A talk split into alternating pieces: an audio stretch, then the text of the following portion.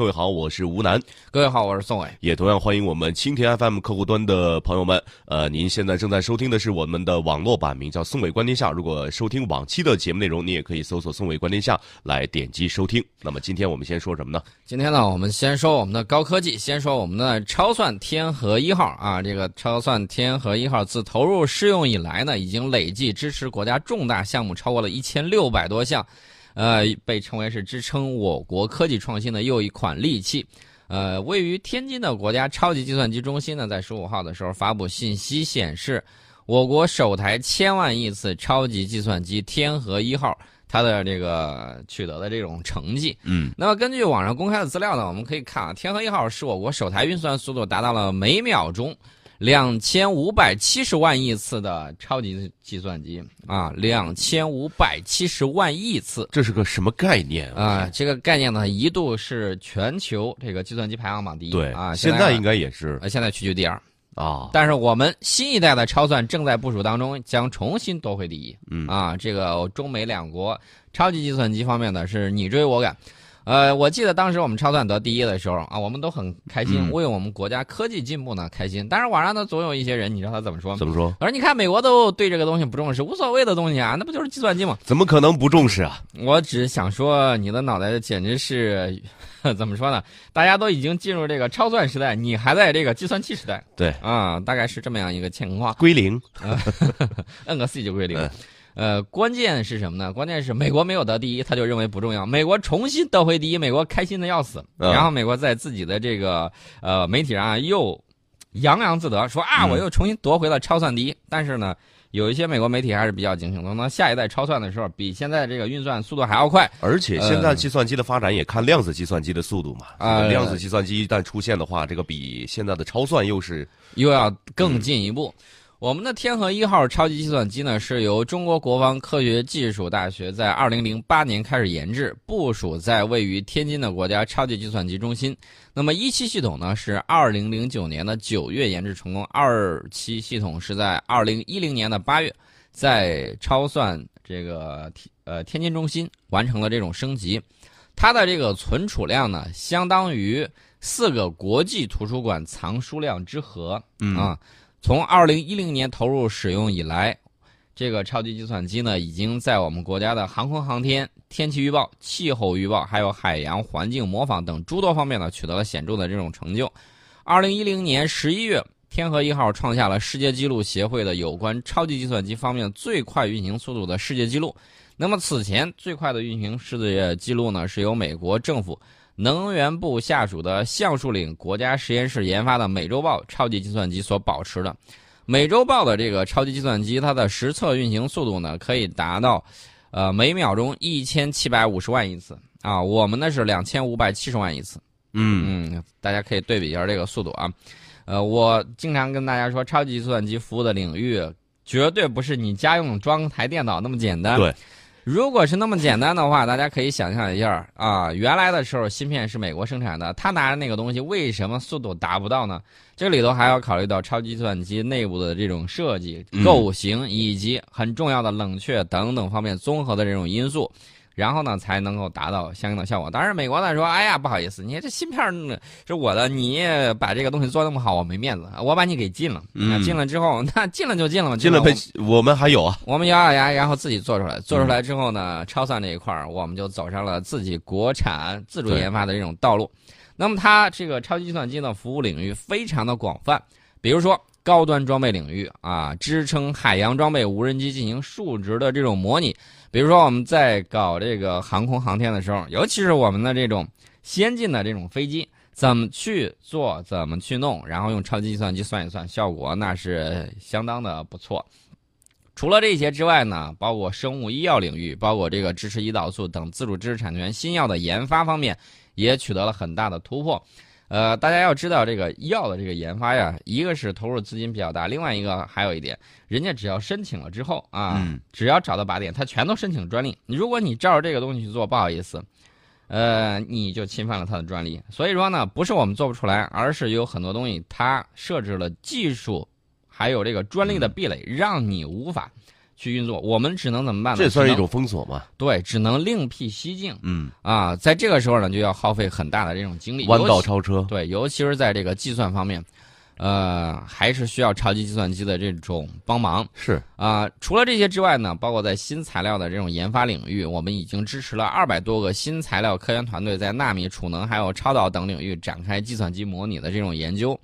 那么，超级计算机呢，已经成为世界科技竞争的一个标志之一，它是一个国家信息技术创新的核心驱动力量。呃，大家可以看啊，除了这些大国有这些东西之外，有一些小的国家，那不好意思，我没有这个东西。你想想，你怎么跟它对比？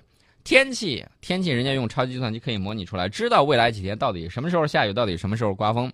行军打仗很重要一点，天时，对吧？对，还有一个地利啊，人家用这个高科技在上面拿着卫星啊，拿着整套系统，你这儿看得一清二楚。然后呢，配套的这个卫星定位导航系统，到那个地方如履平地。所以说呢，这个如果说科技力量和一些强国形成代差的话，形成巨大的这种代沟呢，不好意思，你的发展将会非常的缓慢啊。所以说呢，这个情况大家也要了解，为什么非洲啊被这个当年这个。欧美的这个殖民者啊，也主要是欧洲的这个殖民者，折腾了那么多年，他们一直没有很好的这种发展，有很大一个原因在于这个教育领域啊，也有很关键的因素。除了这些之外呢，我们还要提到这个超级计算机在其他方面的这个应用。呃，新一代的这个超级计算机呢，研制是国际上高端信息技术创新和竞争的非常前沿的这种领域。美国、日本、欧盟呢，都已经提出了新一代超级计算机的研制计划。当然了，新一代超级计算机他们提的是研制计划。在今年夏天的时候，我们自主研发的新一代的百亿亿次的超级计算机天河三号的一级原型机，已经完成研制部署，并且顺利通过了分项验收。它采用的是三种国产自主高性能计算和通信芯片，运算能力呢比天河一号提高了二百倍，存储容量提高了一百倍。也是我国在高端信息技术创新领域的又一个核心的科研成果。未来呢，中国将计划部署三台 E 级超级计算机。目前这三台呃，这三个这个 E 级超级原型机呢，分别部署在六大国家超算中心，一个是天河系列部署在长沙，呃，还有在广州，还有在天津，这是三个中心。第二个呢是神威系列部署在无锡和济南两地，呃，第三个呢是曙光系列部署在上海和深圳。呃，中心。那么从现在的趋势来看呢，未来中国三台 E 级超级计算机呢，都会采用重核加速的体系结构。所不同的呢，只是重核的架构，一种是异构重核啊，一种是主从重核，还有一种呢是多核处理器和重核加速器完全分离的柔性异构重核啊，实现了各种关键技术领域的整体自主创新啊。所以大家可以看，在构型上，我们这个是比较优秀的。呃，所以说呢，在这个节能方面呢，效果也很不错。呃，天津的这个超算中心呢，将依托天河三号超级计算机构建超级计算机与云计算和大数据深度融合的这种高性能计算服务平台。它的这个主要应用呢，在几个方面，一个方面呢是高分辨率气候气象的长效预报，还有一个呢是大规模的航空航天数值风洞啊。这个大家可以很明白，以后我们航天领域。呃，再设计出来什么新的飞船？我们航空领域再设计出来什么样的这个新型的这种飞机？嗯，啊，大家要知道，以后啊，由我们天河三号做出的这种贡献。对，除了这个之外呢，我们也想对这个地震呢、地质的这些研究，以及油气能源的这种勘探，还有很关键一点，就是脑科学和基因工程这些生命科学研究，都要依托我们的超大规模计算与模拟。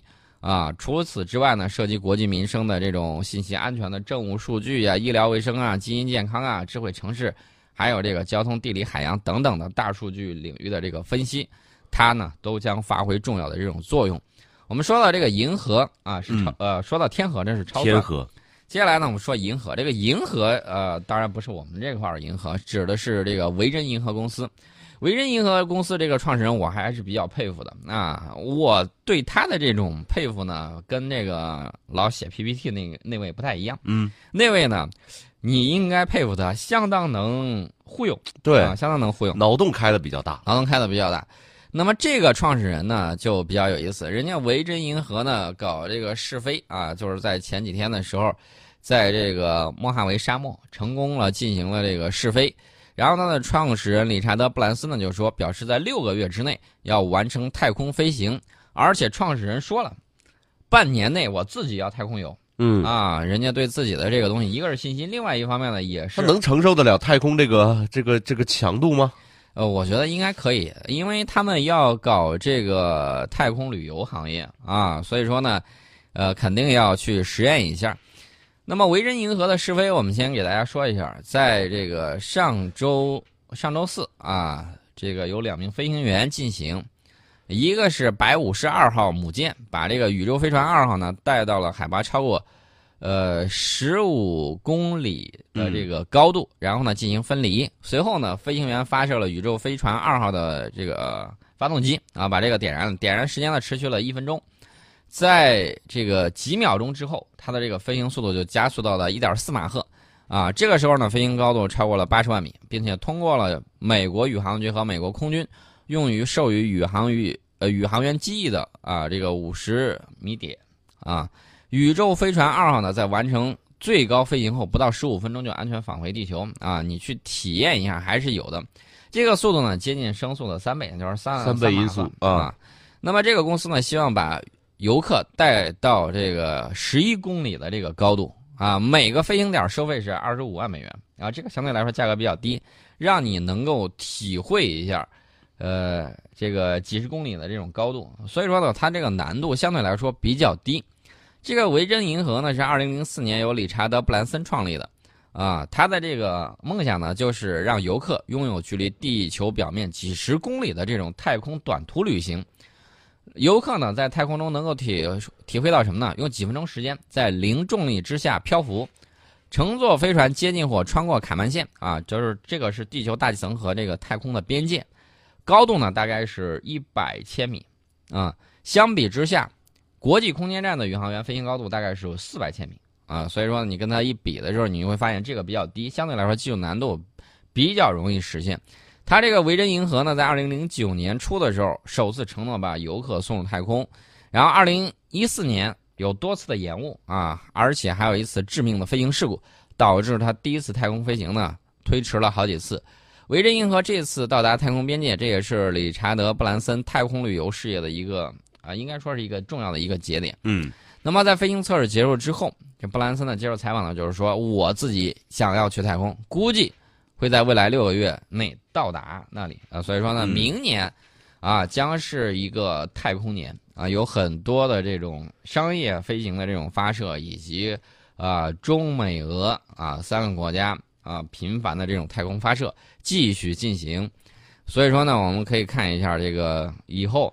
太空旅游的这个事儿呢，可能就会向大家打开大门。二十五万美元这个价格呢，对于这个科技富豪来说，说贵不贵？对啊，这个能能去一趟这个太空游也是不枉此行啊。对，呃，这个呢，怎么说呢？一如果说未来它能够搭乘第一个这种游客，嗯，当然我们知道之前国际空间站曾经迎来很多游客，比如说这个南非的这个首富。